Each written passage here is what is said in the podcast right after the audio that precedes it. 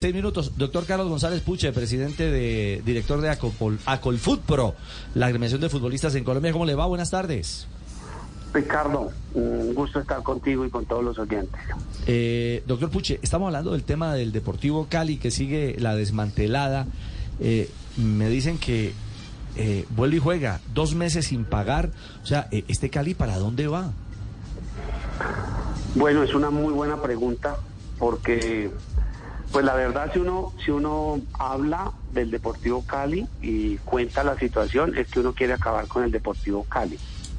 Pero pues ya han tenido reuniones en el Ministerio del Deporte. Eh, nosotros conocemos que ya se le puso un término para que los directivos le indicaran al Ministerio del Deporte eh, qué alternativa de las que legalmente tienen, porque tienen alternativas para reorganizar eh, la Asociación Deportivo Cali o para convertir la Asociación Deportivo Cali en una sociedad anónima, qué camino van a tomar para efectos de que los acreedores eh, no estén en la zozobra del incumplimiento y de los impagos. La realidad del Deportivo Cali es hoy que le adeudan dos meses de salario a los futbolistas. El profesor Pinto, me consta, ha intentado abogar por eh, el tema de los salarios, ha estado pendiente de todos estos temas. Se tomó la decisión el día lunes, eh, el domingo por la noche, se les avisó a los futbolistas que no fueran a entrenar el, el lunes porque no había habido el pago. Eh, hoy martes volvieron a entrenar, pero la insatisfacción es enorme, la incertidumbre es total porque pues dígame qué jugador quiere en estas condiciones o mantenerse o llegar al Deportivo Cali cuando hay incumplimientos a la vista. Eh, está pendiente una demanda en la Cámara de Resolución en el Tribunal del Fútbol de parte de la FIFA que establece unos plazos perentorios para el pago de este back centro argentino que estuvo hasta, hasta hace dos temporadas en el Deportivo Cali, que le quedaron dando una plata, él demandó y entiendo que si no cancelan como cualquier otro club que incumple los pagos, pues van a, a impedir el registro de nuevas transferencias hasta que no se cancele la obligación adeudada. Eh, se me escapa el nombre de, del back centro, el back centro que. ¿Burdizo será? Burdizo, Burdizo, de Burdizo, la deuda de Burdizo. Claro. Entonces, en lugar de, bueno, ahí por otro lado vemos que surgen transferencias, posibilidades de negocio, pero la estabilidad, la estabilidad no, no está clara, no está, no está clara la figura, no está claro el futuro y pues infortunado realmente Ricardo que en un club con la grandeza y la tradición del Deportivo Cali desde el año pasado esté en estas porque esto no es nuevo. Esto viene arrastrando el Deportivo Cali hace mucho rato, los inconvenientes de pago, los incumplimientos de obligaciones y pues la verdad es que eh, de alguna forma las autoridades tienen que buscar proteger a los acreedores y mirar cómo está evolucionando para que adopten los caminos, Ricardo, como lo han hecho otros clubes que han estado en circunstancias difíciles. Santa Fe ya está en su acuerdo de reorganización, Cúcuta, en su momento el Real Cartagena, en fin, todos estos clubes entraron en acuerdos de reorganización, están honrando sus obligaciones y están tranquilos, operando y cumpliendo y, y dedicándose a hacer su, su trabajo con, con la nueva temporada que se inicia a partir de- del, del 15 de julio. Es que, es que ese es el problema, doctor Puche, y por eso lo llamamos a usted, porque usted finalmente es la voz, el líder de la estructura de los jugadores, y, a este paso, eh, no solo las deudas, eh, las demandas, eh, la situación administrativa del equipo, eh, al final de cuentas se va a quedar sin recurso humano para competir, porque la desbandada continúa, por lo menos con jugadores de, de, de- calidad y de, y de prestigio pensando en una liga profesional como la colombiana. Sí, la verdad eso vemos y es muy difícil para un técnico llegar a armar un equipo con semejante desbandada, porque jugadores con los que supuestamente se cuentan o se les ha dado el visto bueno han salido para otros equipos, dada la condición económica eh, que, pa- que padece, porque la padece en este momento el Deportivo Cali. Entonces son situaciones que eh, tienen que, que tomarse las determinaciones por parte de quien las dirige, que es el señor presidente del, del club en este momento, eh, sería muy importante que fijara una posición con relación a cuál va a ser el futuro y la viabilidad para este torneo, a qué se deben los jugadores, eh, el técnico, la afición, exponer, porque finalmente tienen que definirse y tienen que comenzar a reconstruirse y a organizarse el Deportivo Cali para poder operar. Sí, señor. Pues doctor Puche, lo llamábamos para, para indagar sobre ese aspecto y reconfirmar que el tema seguía tan complicado y que no todavía no toca fondo, que es una lamentable realidad que vive este, este querido Deportivo Cali. Eh, ¿Algún otro chicharroncito en la mesa eh, antes del arranque de la liga en, en los próximos días?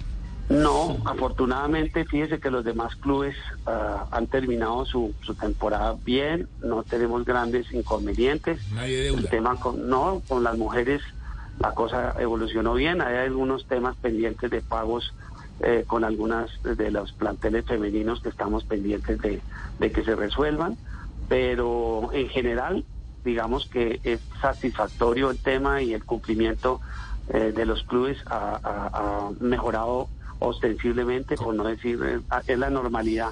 Ya la, in, la, la, la, anormalidad es que no esté cumpliendo el de, como hoy en día está el Deportivo Cali. El Pasto tenía unos atrasos, mm. ahí pagó el jueves, pagó un, un, un mes. Bueno. Estamos pendientes de que, de que pueda seguir evolucionando. Ya resolvió un problema que le surgió con, el, con la DIAN. Y estamos en esos términos, verificando que que vayan cumpliendo los clubes y vayan evolucionando para su torneo del segundo semestre. ¿Y los de la B normales o haya normalidad? No, la B bien, la B la verdad no, no hemos tenido mayores mm, eh, informes de que hayan deudas o hayan incumplimientos, no, la B la verdad están bien, no tenemos mayores noticias de incumplimientos, por lo tanto por eso podemos dar este parte de tranquilidad. La excepción hoy es el Deportivo Cali en Colombia. Puche, me, me quedó una cosa sonando. Eh, ¿Hay equipos que sí han pagado a los hombres, pero no han pagado a los equipos femeninos? Mm, ahí, digamos, están pagando, están terminando de pagar obligaciones, porque fíjate que el 30 se causó una prima, eh, la prima de servicios, como a todos los empleadores. Los que tenían contrato hasta el 30, pues hoy apenas estamos a 4. Entonces estamos pendientes de que todos estos temas terminen evolucionando satisfactoriamente. Eh, un equipo que no estaba al día eh, con el tema de las mujeres era el Deportivo Cali. También mm. estaba con problemas el Deportivo Cali. Claro. Entonces eh, el tema es que la crisis es para hombres y para mujeres. Y a nivel de los hombres, de las mujeres, no. Yo creo que ha sido un torneo femenino eh, que tiene que seguir creciendo en duración, que tiene que seguir eh, aportando para que las mujeres algún día en Colombia puedan decir que realmente en el fútbol tiene una opción profesional, porque hoy las mujeres en Colombia no tienen esa posibilidad todavía. Sí, no es una realidad. Pues doctor eh, Puche, un abrazo. Puche, lo estoy en la oficina para tomar el tintico, no se olvide.